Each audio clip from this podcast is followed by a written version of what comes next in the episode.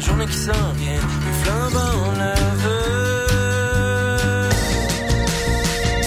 Vous écoutez CISM 89.3 FM, La Marge.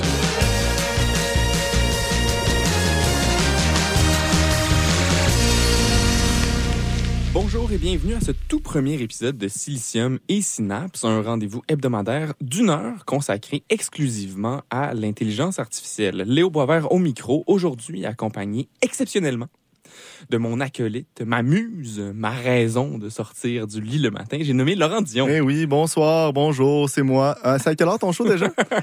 c'est exceptionnellement parce que je suis exceptionnel ou... Ben oui, ben pour Ah. plusieurs raisons. Mais oui, tu es exceptionnel, le show est exceptionnel, ta présence l'est aussi. Vraiment, euh, je, je sais pas, euh, je sais pas quoi dire. Mais merci de me recevoir. Merci au public d'être là à cette première édition d'un- d'une émission qui va passer à l'histoire, j'ai l'impression. Ah, sans aucun doute. Ouais. Sans aucun doute. Merci de te joindre à moi, euh, Laurent. Mon plaisir.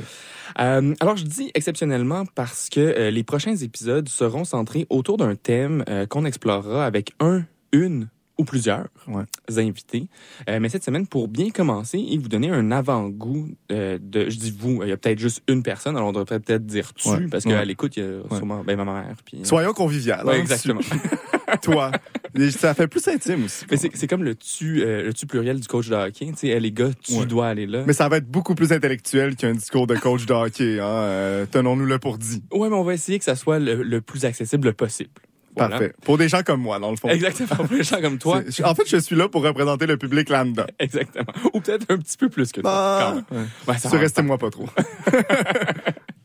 Euh, donc c'est ça, on, va euh, explorer un thème avec un, une ou plusieurs invités, mais cette semaine, euh, on va juste donner un portrait global de ce sur quoi ça va porter. Alors, je me suis dit qu'on va commencer par aborder quelques grands thèmes de l'intelligence artificielle de manière sommaire. On a l'éducation, l'éthique, le fonctionnement de l'apprentissage, le rôle de l'État et finalement le concept de révolution technologique puis son impact sur le marché du travail. Et ça, ça m'amène... à Laurent. Alors, euh, tout tourne toujours Moi? autour de toi. Ah, c'est vrai, hein. Évidemment. C'est- du Laurent-centrisme. C'est le contraire de l'héliocentrisme. Donc, en faisant mon plan, je repassais sur euh, du matériel que j'avais sur ces différents sujets. Là. Bon, j'en ai profité aujourd'hui pour se passer du vieux stock. Ouais, c'est Hein? ça, comme on dit. Le début d'année, on se le permet. C'est ça, le ménage. Là, on, oui. on se débarrasse des vieilles affaires. Euh, puis je me rendais compte que ce serait vraiment difficile de euh, faire 35 minutes de contenu en parlant tout seul. là. Bon, Laurent vous dira que ça semble pas être un problème quand je prends le métro le matin, mais tout de même, je pense que, que ce sera plus dynamique d'avoir un être humain, à, peine humain, me dirais-tu, mais quand Ah, même, j'essaie, j'essaie. de plus en plus. Ah oui. Euh, avec qui converser pour euh, cette première émission? Alors, euh, Laurent, qu'en penses-tu? Ben, je crois que ça me fera un grand plaisir. ça me fera un grand plaisir de converser avec toi tel un être humain. hein. C'est ce que je suis en- censé être. Oui, je suis un être humain. J'adore les couleurs et les animaux et euh, nager. ouais, il, a, Toutes ces choses que les humains apprécient, j'imagine. il a aussi une personnalité. Eh voilà. oui, une très forte personne. Alors, euh, voici pour la brève introduction. On va maintenant aller en musique et au retour, on va parler du fonctionnement de l'apprentissage. Uh-huh.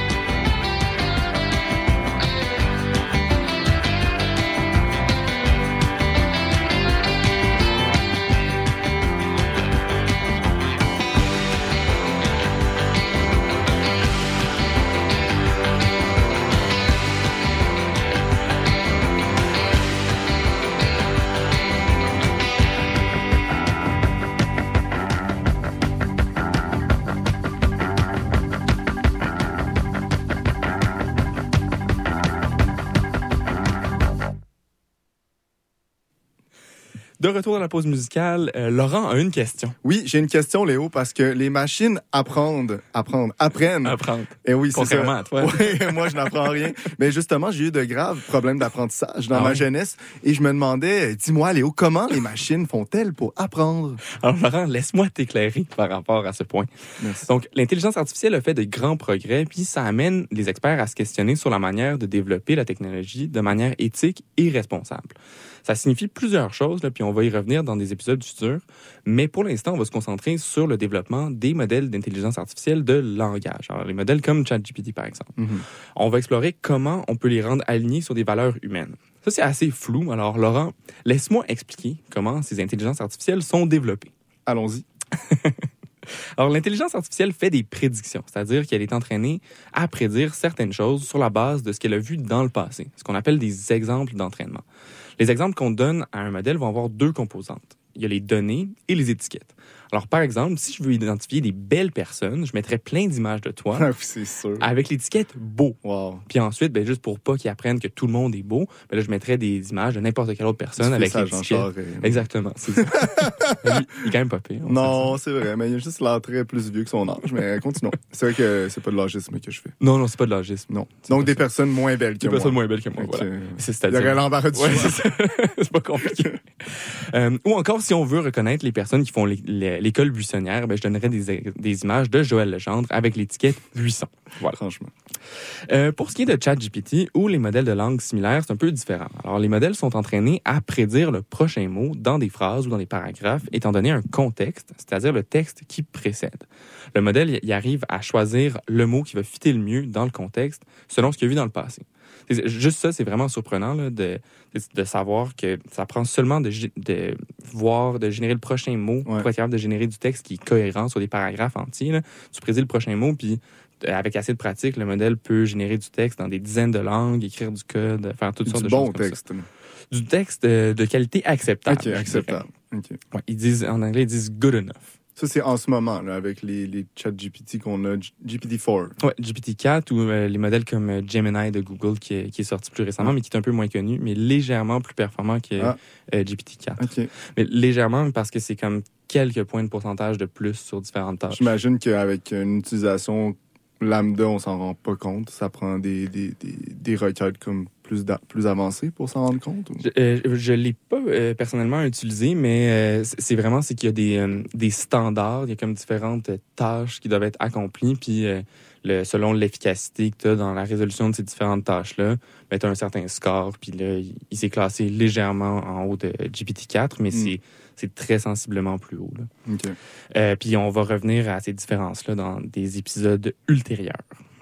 Alors, euh, bon, juste pour illustrer euh, comment ces modèles-là sont supérieurs à la génération de texte, par exemple, dans nos téléphones, en choisissant le prochain mot. Là. Moi, dans mon téléphone, c'est euh, Allô, je sais que t'es un chum, je t'aime encore, peux-tu être Bon, c'est complètement ridicule comme tu vois, c'est pas oui, vrai du tout. non, c'est ça, c'est ça. Ah, c'est vraiment pas ça qui arrive. Tu sais, je, je, je- je veux pas être ami, mais je suis encore en amour. Bref. Ouais. Voilà, ça m'amène au prochain point. Alors, c'est euh, l'importance des données utilisées. Alors, pour revenir à l'exemple des images, si tu veux développer un modèle qui identifie du contenu recommandable pour des étudiants au primaire, puis tu prends une de série de, photos de photos pornographiques, pardon, en leur donnant l'étiquette très recommandable, Ouais. ben, c'est possible que certains parents fassent des plaintes. Certains vont peut-être être satisfaits, qui Ouais. sait, l'éducation sexuelle à un plus jeune âge. C'est vrai. Hein, ce sera pas des fans d'Éric Duhem, mais bon, hein, c'est novateur. c'est novateur, c'est vrai. Euh, c'est la même chose avec le langage. Le, le modèle apprend à recréer ce qu'il a déjà vu. Alors, il faut lui donner du contenu à l'image de ce qu'on veut. On peut penser que la solution, c'est de limiter les données d'entraînement à seulement quelques exemples de qualité. On salue au passage Feu Denise Bombardier. Ah oui. Mais en faisant ça, on crée un autre problème. Alors, puisque le modèle a accès à très peu de diversité dans ses données d'entraînement, il est incapable de raisonner de manière générale ou d'adopter un point de vue ou un style spécifique. C'est un vrai caméléon. C'est un vrai caméléon. voilà. Ça me fait penser à moi. Alors, le défi, ça, ça vient, à- ça devient alors de créer un ensemble de données de grande qualité qui soit aussi respectueux de certaines valeurs. Autrement dit, il y a un compromis à faire entre la qualité des réponses qu'on obtient et le caractère potentiellement dangereux ou haineux qu'on obtient, parce qu'en limitant le contenu dangereux, en- entre guillemets, on limite la quantité de données vues par le modèle, puis indirectement, ça va impacter la performance des modèles. C'est un sujet sur lequel on va revenir aussi quand on va traiter des modèles de langue euh, de manière plus approfondie. Euh, voilà. Alors, pour ce qui est de la dernière version de ChatGPT, là, on ne sait pas vraiment c'est quoi les données sur lesquelles euh, il a été entraîné. Euh, mais le modèle précédent, alors GPT-3, il a été entraîné sur environ 500 milliards de mots. Alors, si on mettait ça dans des bibles et on les empilerait, ça ferait 30 km de haut. C'est peut-être pas le, même, le meilleur Les exemple. On les empilait, voilà. Ici, ils n'aiment pas les raies. Non, hein? Euh, donc voilà, j'espère que ça va donner une meilleure idée de la manière dont sont entraînés les modèles d'intelligence artificielle qu'on a aujourd'hui. Euh, et plus tard, on va parler de méthodes euh, qui, ont, qui sont utilisées pour les rendre moins toxiques, mais tout de même utiles. Là, tu veux dire quelque chose? ben, en tout cas, ça serait pas le cas de grands humoristes, mais plusieurs humoristes qui ne seraient pas moins toxiques, mais utiles. Mais non, je voulais dire, il y a 500 milliards de mots sur Terre. hein? Ben, pas de mots uniques. OK. C'est comme, mettons, Une euh, combinaison. c'est genre tout Wikipédia plus genre euh, une quantité euh, Ah, astronomique ok, de ok, pages ok, web. ok. Fait que il y a des mots qui se répètent. Il y a des mots qui se C'est répètent. pas ouais, comme un dictionnaire. là. Non, non, il faut pas Ah, mettre comme ok, je juste le puis que Je ça comprends, je comprends, je comprends. Donc euh, voilà, mais c'est c'est une précision importante. Alors euh, voilà, on va enchaîner en musique, puis euh, au retour de la pause musicale, on va s'attarder sur l'impact de l'intelligence artificielle en éducation.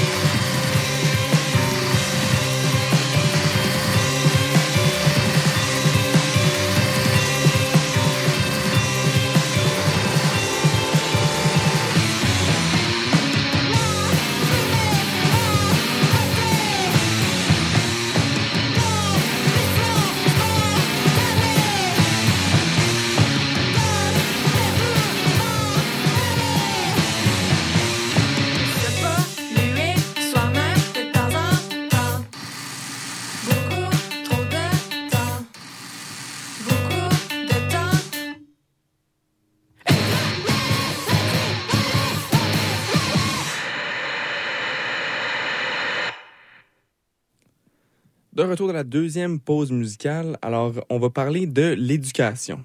Laurent? L'éducation. Bernard Drinville en mange de ça. Exactement. Donc maintenant, avec ChatGPT, c'est rendu ultra facile de faire plusieurs types de devoirs. Mais contrairement à la croyance populaire, Laurent, Oui. ChatGPT n'a pas inventé Ben le plagiat. Quoi? Je le sais. Il a pas inventé le plagiat? Non, je sais. Ah, ben, j'ai pas de la misère à le croire, ça, honnêtement. Parce Non. que, ben, j'ai vu des gens, hein, je sais pas qui, qui ont déjà plagié avant ChatGPT. Tu as déjà vu ça, hein? Ben, j'ai vu ça. C'est pas moi, puis je donnerai pas de nom, là, mais, euh, ouais, c'est ça. T'as- t'as- T'as déjà vu ça. On donc, a euh, vu ça, là. Mais c'est parce que souvent, on, dit, ah, ChatGPT a inventé le plagiat, puis les gens sont comme, oui, mais là, bon, toi, t'es un des rares qui connaît la vérité, alors je suis Ben content oui, de voir je sais, moi. J'ai fait mes recherches. Oui, voilà. Euh, donc oui, le plagiat et le recours à l'Internet pour nous faciliter la vie existait déjà et euh, ça a et ça, ça a eu et ça a toujours un effet marqué sur l'éducation supérieure. Effectivement, me diras-tu. Oui. Dans une étude publiée en 2020, il y a un groupe de chercheurs de l'université Rutgers qui s'est penché sur l'utilité euh, des devoirs pour la performance académique. Fait que, Hmm. Dans le fond, ils regardaient si les étudiants faisaient leurs devoirs, étudiaient euh, leur méthode pour les devoirs, puis ensuite ils comparaient les résultats aux examens. Fait qu'ils regardaient à quel point c'est utile. Puis, je devrais-tu y faire? Ouais. Non, je connais déjà la réponse, là, mais. Donc, ils ont étudié 2400 étudiants dans 12 cours universitaires, puis ils ont constaté que l'utilité des devoirs avait chuté Oh, Alors, en 2008, faire des devoirs et puis des travaux, là, ça aidait 86% des étudiants. Mais en 2017, Laurent, Mhm. ce chiffre avoisinait en- à peu près ta moyenne au secondaire, c'est-à-dire 45% franchement, j'avais pas une si mauvaise moyenne. J'ai jamais eu de cours d'été. Donc, euh, Ça, Au moins 60 au 61 moins 60, là. On dira pas jusqu'où ça Donc, en fait, avant, les gens étaient plus intelligents, c'est ça? Ils étaient moins intelligents, c'est-à-dire. Parce qu'avant, les devoirs étaient plus utiles, étaient un meilleur prédicteur de la performance académique. Mais pourquoi donc? Euh, euh, on y arrive. Alors, les, chercheurs, les chercheurs expliquent ça par euh, le recours au plagiat ou la consultation de contenu en ligne où les étudiants peuvent avoir euh, les réponses de A à Z. Ouais. Donc, c'est- ça veut dire que tu regardes, puis là, mais dans le fond, tu réfléchis pas, alors tu bénéficies moins de, de l'exercice. C'est pas des, des, des matières avec un gros, euh, un, un gros niveau de, de, de, de réflexion qui est requis. là. Je veux dire, c'est pas des, des, des longues réponses à développement. là, c'est vraiment. Mais mettons pour des travaux d'histoire, des travaux en psycho, souvent tu peux accéder à beaucoup de contenu qui va, qui Ouais. va donner une grande partie de C'est tes vrai. notions. là. Euh, mais je doute qu'en maths, ça soit au- aussi faible. C'est aussi qu'en des matières. 2008, j'imagine, les gens étaient moins capables de se servir des outils web qu'ils avaient à leur disposition. Parce qu'il me semble qu'en Probablement. 2008, euh, je me souviens qu'il y avait un gars qui avait modifié la page de, des, des, de l'Égypte ancienne au secondaire, puis tout le monde avait une note de merde dans un travail, puis genre, il s'était fait snitch, puis la direction était genre, yo, ça n'a pas de bon sens. Puis il y avait eu zéro, puis je pense que les gens avaient refait. Moi, c'était pas dans mon cours, mais j'avais trouvé ça quand même très. euh, C'est un peu un génie. dans Ouais, un génie du mal, là, mais euh, le gars, ah, je vais pas faire mon devoir, fait que je vais juste modifier la page Wikipédia Wow. pour que tout le monde plante. C'est excellent. oui. Ouais, un influenceur avant son temps. Oui, Oui. Ok. Donc, évidemment, les, euh, les étudiants qui prenaient le temps de générer leurs réponses eux-mêmes, ben, ils bénéficiaient des devoirs. Mais c'est pas le cas de euh, tout le monde là, de prendre son temps. Tu sais, au moment où on se parle, il y a 20 000 personnes au Kenya dont le travail est d'écrire des dissertations pour des étudiants universitaires. C'est une industrie qui est chamboulée par ChatGPT, Ah, soit ben dit en oui. passant. Donc, le plagiat, c'est pas nouveau. Mais l'arri- l'arrivée brusque des robots conversationnels nous confronte au problème de manière encore plus sérieuse. Donc, en ce moment, on est comme les profs de maths au moment de l'apparition de la calculatrice, sauf que la Oh. calculatrice est déjà capable de faire des maths d'université, de prouver des théorèmes, d'inventer des, des examens, puis de passer des examens qui existent déjà. Alors, tout ça dans un contexte où l'éducation supérieure s'est très peu réinventée. Là. Il suffit au- au- de penser aux examens de, de psycho, là, que c'est pas mal tout le temps des questions sur le chien de Pavlov. Là. Mon frère, il ben, c'est c'est la joke entre moi et mon frère. Il était comme, je fais trois ans avec le même examen, puis c'était ça.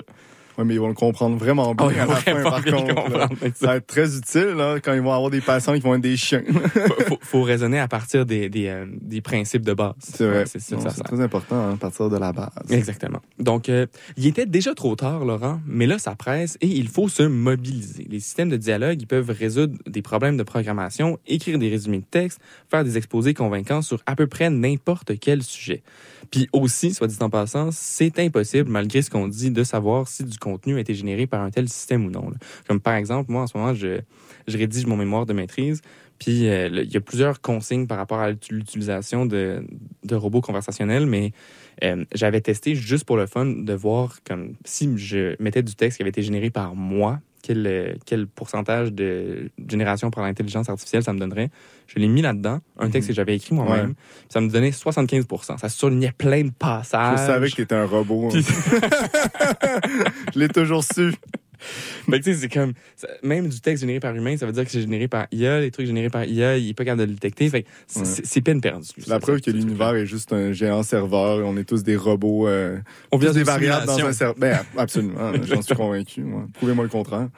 Euh, puis on va prendre des questions par rapport à ça euh, euh, dans le, sur la page Facebook. Ouais. Il y aura une ligne ouverte là, à l'émission. Non, non, c'est pas vrai. Non, non, c'est vrai. Je pense faire, faire une ligne ouverte à mon émission d'ailleurs bientôt. Ça serait vraiment Ouais, pertinent. suivez mon émission euh, sur Instagram, euh, La Croisière s'amuse, CISM, La Croisière s'amuse, animée par Laurent Dion le mercredi à 19h.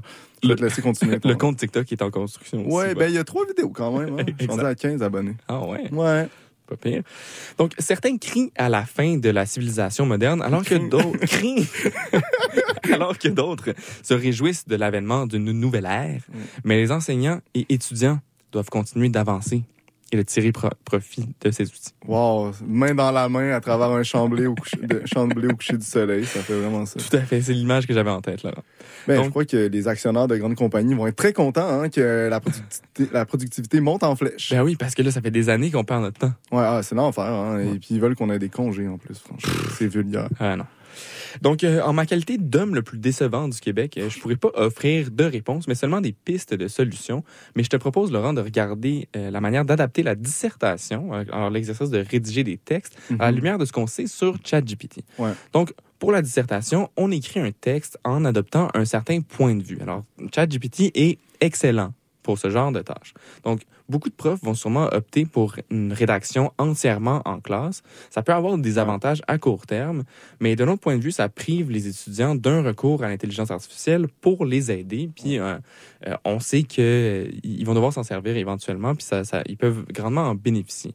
Euh, par exemple, pour formuler des phrases plus clairement. Si tu génères une Ouais. première idée, ça peut t'aider à le reformuler, à challenger tes Mais là, ils vont-tu avoir accès ou pas? Là? Je comprends plus ce que tu me dis. euh, non, je fais juste, là, j'ai juste décrit. Fait que, euh, ouais, c'est une manière de, de t'aider. Ça pourrait être à reformuler des phrases, mais ça peut être aussi pour challenger tes idées.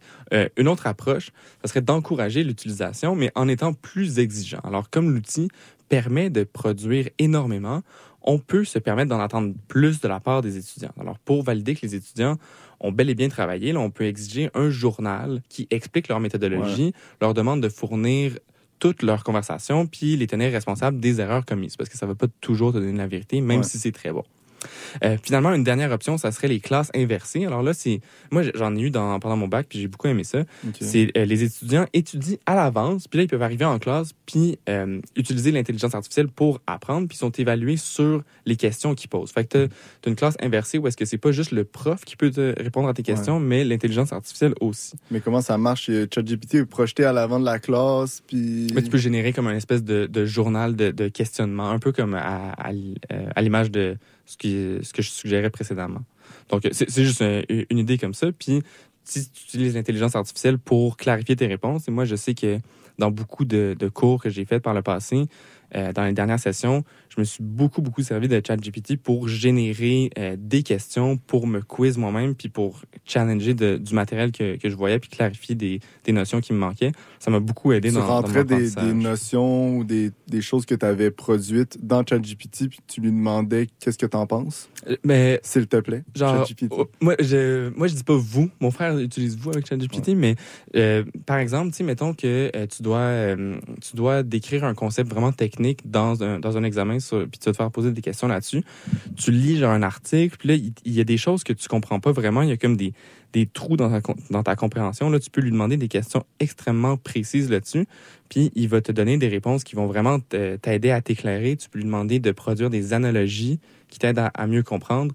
Puis ça, ça aide vraiment, vraiment à juste avoir une, une compréhension plus approfondie du Ouais. matériel. Moi, ça ça m'a énormément aidé. Hmm.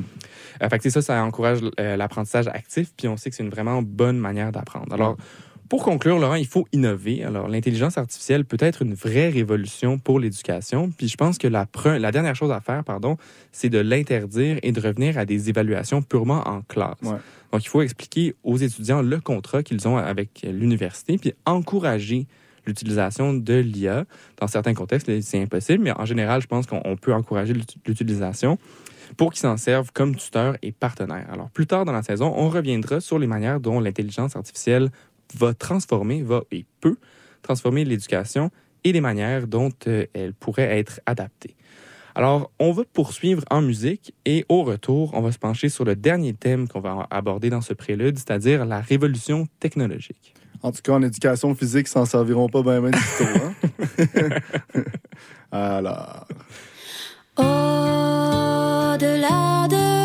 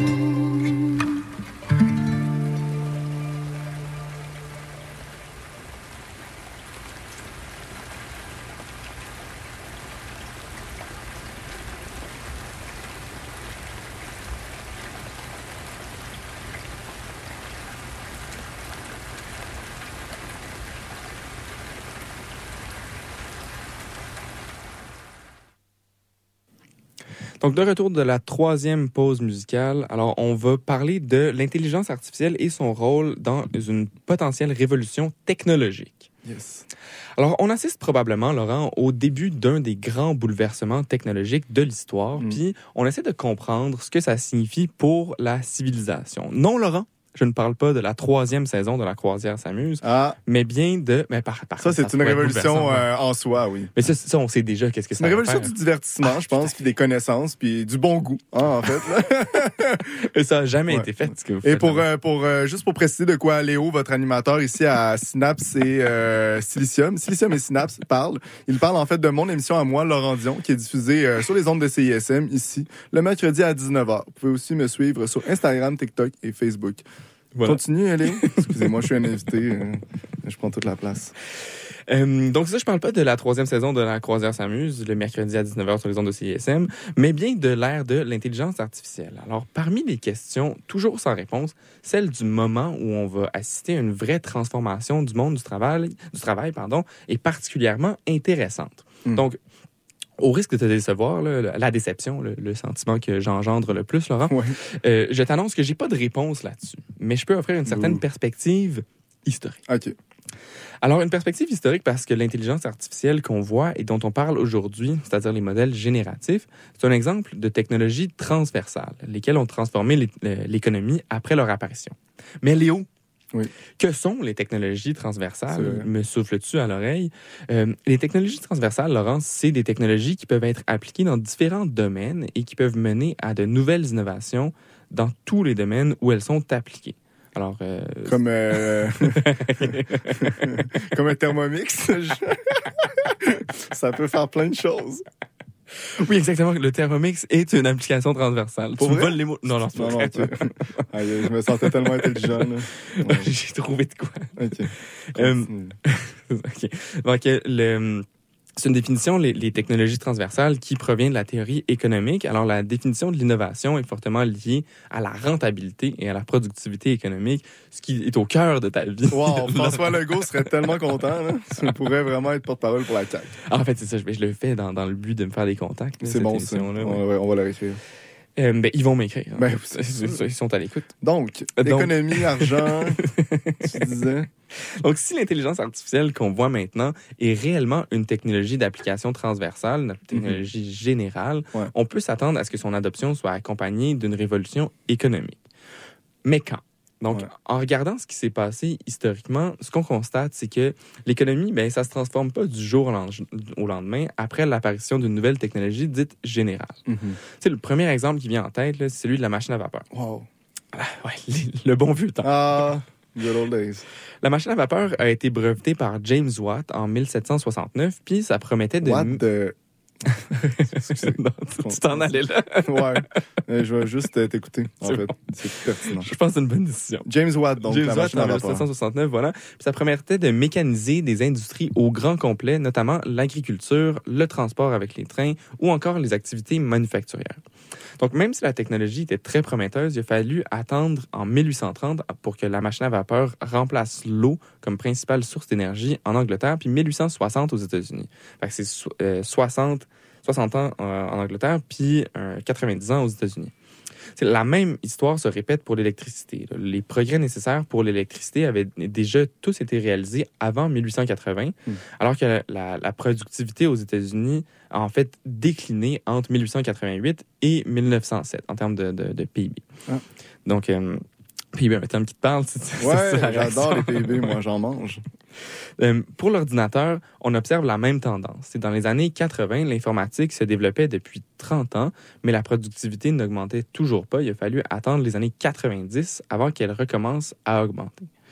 Donc, l'écart entre l'invention d'une une technologie euh, et son application, ça s'explique par deux choses. Premièrement, ben, il faut faire beaucoup d'ajustements aux nouvelles technologies afin Mhm. de les rendre utiles, euh, leur trouver des applications puis les déployer à grande échelle. On, on- on l'a vu au, au début là, quand, euh, quand ils ont commencé à utiliser GPT euh, pour Bing. Puis il y a Ouais. eu toutes les histoires avec le. Ça le- marche encore, ça? Moi, je l'ai jamais utilisé Mais Bing. on Bing peut Chat. pas faire ça au, au Canada, non? C'est juste aux Ça prend un VPN? Ou... Non, Bing, euh, faut Bing. Bing. Et il- je pense qu'il fallait que tu définisses Bing comme ton navigateur par défaut, mais ça, Ah, tu peux pas Dieu. faire ça. Ah, non, c'est impossible. Franchement, qui ferait ça? Exactement, c'est un peu fucké. tellement vulgaire, Non, là. non- non seulement ça, Je mais pense que c'est vraiment un signe de, de grave maladie mentale. Ouais. faire ça, là. tu peux pas faire ça. Non, non. Mais c'est non seulement ça, mais il fallait définir Edge comme ton navigateur par défaut. Calme. Non, mais ça, Ouais, oublie ça. Non, C'est deux conditions auxquelles je ne peux Non, satisfaire. il- genre, je veux dire, il y a, il y a vouloir se faire du mal puis vouloir se faire du mal. Exactement. C'est vraiment un mal pour euh, deux mal. Et un mal pour deux mal, oui. D'une Deux pierre, deux coups. ouais, voilà. Euh, donc voilà, c'est- ça. tu sais, Initialement, quand ils ont lancé Bing, il y avait Mhm. toutes les histoires du connecteur du New York Times qui parlait à- avec le, euh, ce qui s'appelait Sydney. Puis là, le, il disait- le Sydney lui disait de, de quitter sa femme. Avais-tu vu ça? Eh, non, mais genre, j'ai genre la même affaire qui m'est venue dans la tête, je sais pas pourquoi.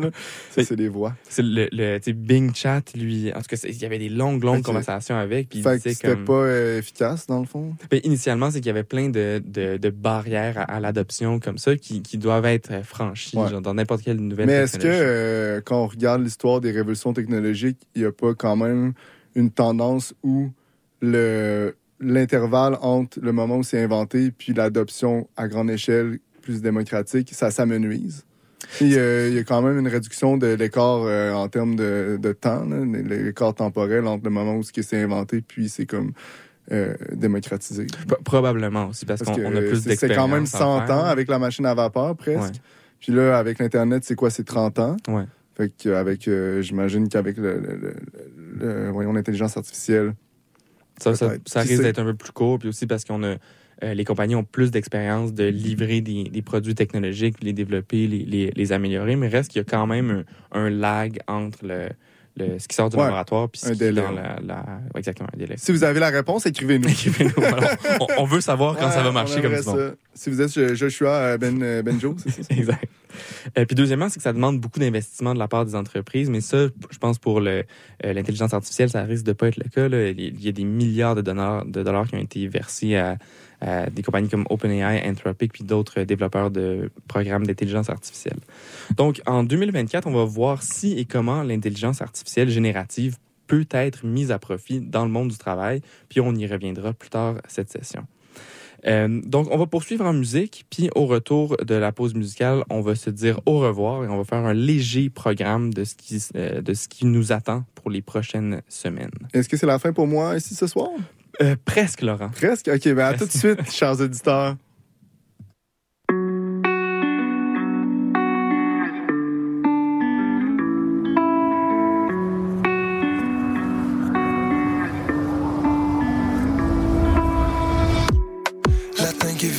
J't'en libre. L'année jusqu'au bonheur, se lever de bonheur, mission impossible. Pogné dans mon lit, les oreilles qui. Tourner dans ma tête, vision difficile. Dès que je get up, y'a plus de questions. J'sac go, puis j'suis fait up de mes vieilles habitudes à la con. Ben, les histoires à raconter. Passe les billets, j'vois y. Tête haute, on. Même foncé, on va foncer. J'étais en galère. Let's go, sors la monnaie, billet à la mer. Voler. Plus le temps passe, plus les saisons semblent se mêler. Plus je regarde dans le miroir, plus de le fêler. Toujours rien à fêter dans nos grandes envolées. Toujours sur mon mind, repeat dans ma playlist. Je savoure mon ivresse. Comme si c'était la première fois. Si je saoul cet hiver. Ça se peut que ce soit la dernière fois. Cap dans ma piste, saoulé par l'envie de percer. J'ai rêvé aux énormes fous, schlag jusqu'au rocher percé. Brûlé au bout de la mèche, je sens qu'on va exploser. Juste une autre sèche pour que les pièces me mettent à briller.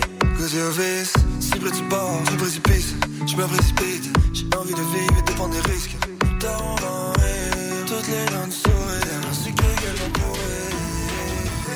J'étais en galère. Let's go, sors la monnaie, billet à la mer. Plus le temps passe, plus les saisons semblent se mêler. Plus je regarde dans le miroir, plus de le fêler. Toujours rien à fêter dans nos grandes envolées. Toujours sur mon mind, repeat dans ma playlist. Je savoure mon ivresse. Comme si c'était la première fois.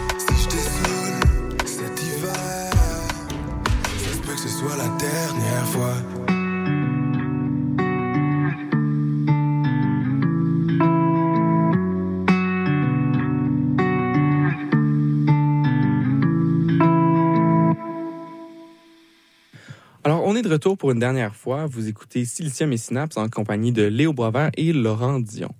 Donc, c'est ce qui conclut notre premier épisode de la saison et j'espère que ça vous a suffisamment intrigué pour revenir jeudi prochain. Alors, la semaine prochaine, même heure, même poste, on va parler de l'histoire de l'intelligence artificielle.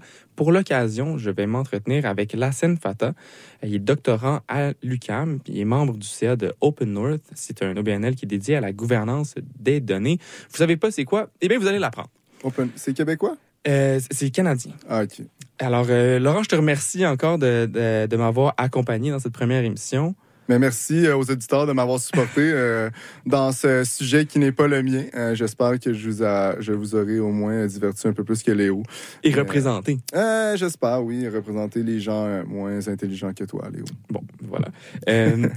D'une différente forme d'intelligence, dis- disons-le. alors, si vous voulez écouter ce que le, le- le contenu que Laurent produit, c'est disponible sur Spotify, Apple Podcast, ainsi que sur le site de CISM. On cherche La Croisière s'amuse. Et toi aussi, mon cher Léo, ça va être disponible sur toutes ces plateformes. Exactement. Donc, pour ne rien manquer, vous pouvez visiter notre site web au siliciumeetsynapse.com où vous trouverez Wow. des liens vers nos émissions et du matériel supplémentaire. Les épisodes sont disponibles en balado sur le site de CISM, sur Apple Podcast et sur Spotify. Et sur ça, je vous dis à la semaine prochaine. Donc, ça va être juste de l'intelligence artificielle pour toute la saison. hein. Toute la Donc, saison. si vous voulez rester au jus, ou écoutez ça parce que vous allez avoir plein d'opportunités d'investissement. Voilà.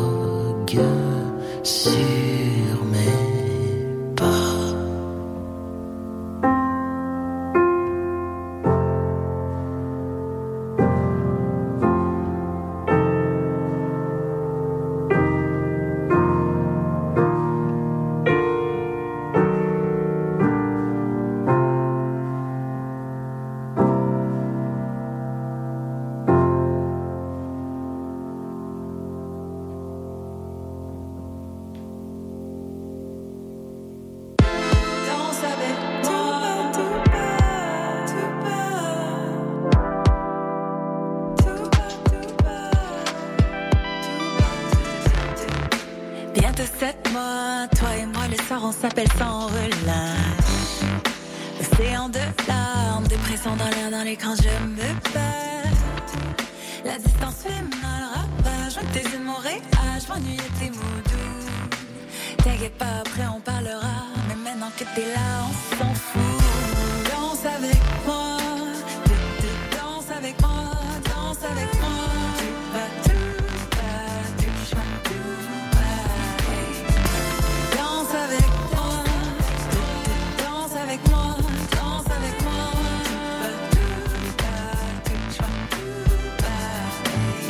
Sous l'emprise de sentiments sentis, sans silence ni répit, sans fiancé, à distance, silent, rapidement on se résigne, cette mort le déprime. Puis nos retrouvailles se dessinent. J'y pense et mes sens se s'élancent sans sens, se vend toute la chance, tout s'en faire plus encore, de sentir sur moi et moi sur ton corps, en parfait accord.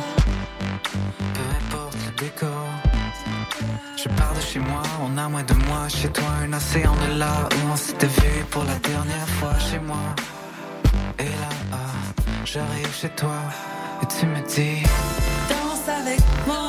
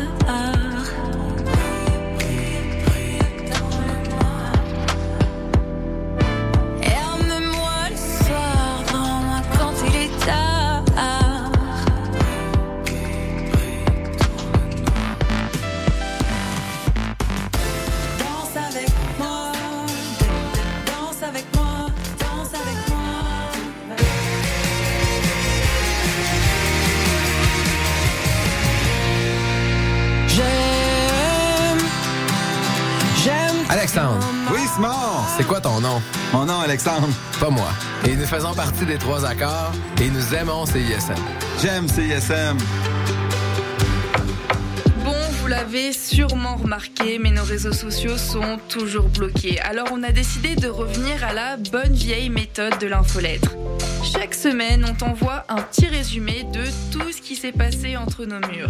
Sessions live, culture, société, événements, concours. Bref, on te résume tout ça en un seul courriel super rapide à lire. Abonne-toi à l'infolettre de CISM sur le CISM893.ca. Il ne manque plus que toi.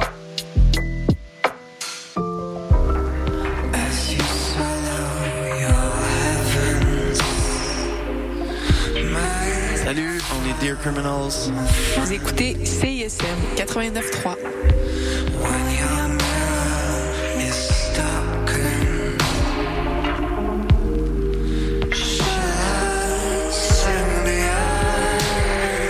Auditeurs, auditrices de CISM, bonjour. Ici Wissem Bensta, l'animateur de Universitaire en Action tous les dimanches matin, 9h à 10h sur les ondes de CSM.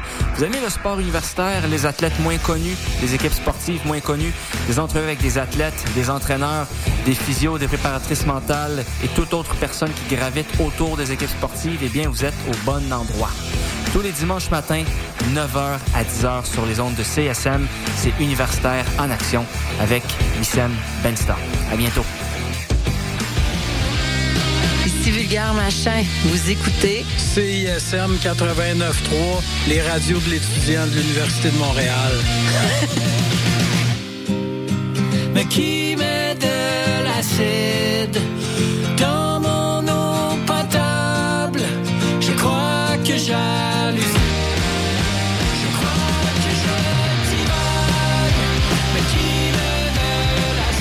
Voir des films mais t'as pas le goût de te les geler en te rendant au cinéma? Du 16 au 28 janvier, Plein Écran te propose de regarder le meilleur du court-métrage gratuitement en direct de ton salon. plein écran, c'est quatre films par jour, des podcasts, plein d'événements, mais aussi la chance unique d'échanger avec les équipes des films en live sur Facebook. Pour les étudiants, on vous donne rendez-vous le 22 janvier pour une classe de maître sur le cinéma de genre en compagnie d'Ariane Louis XVI et Pascal Plante. Pour ne rien manquer et avoir toutes les infos de nos événements, abonne-toi aux pages Facebook et Instagram de plein écran.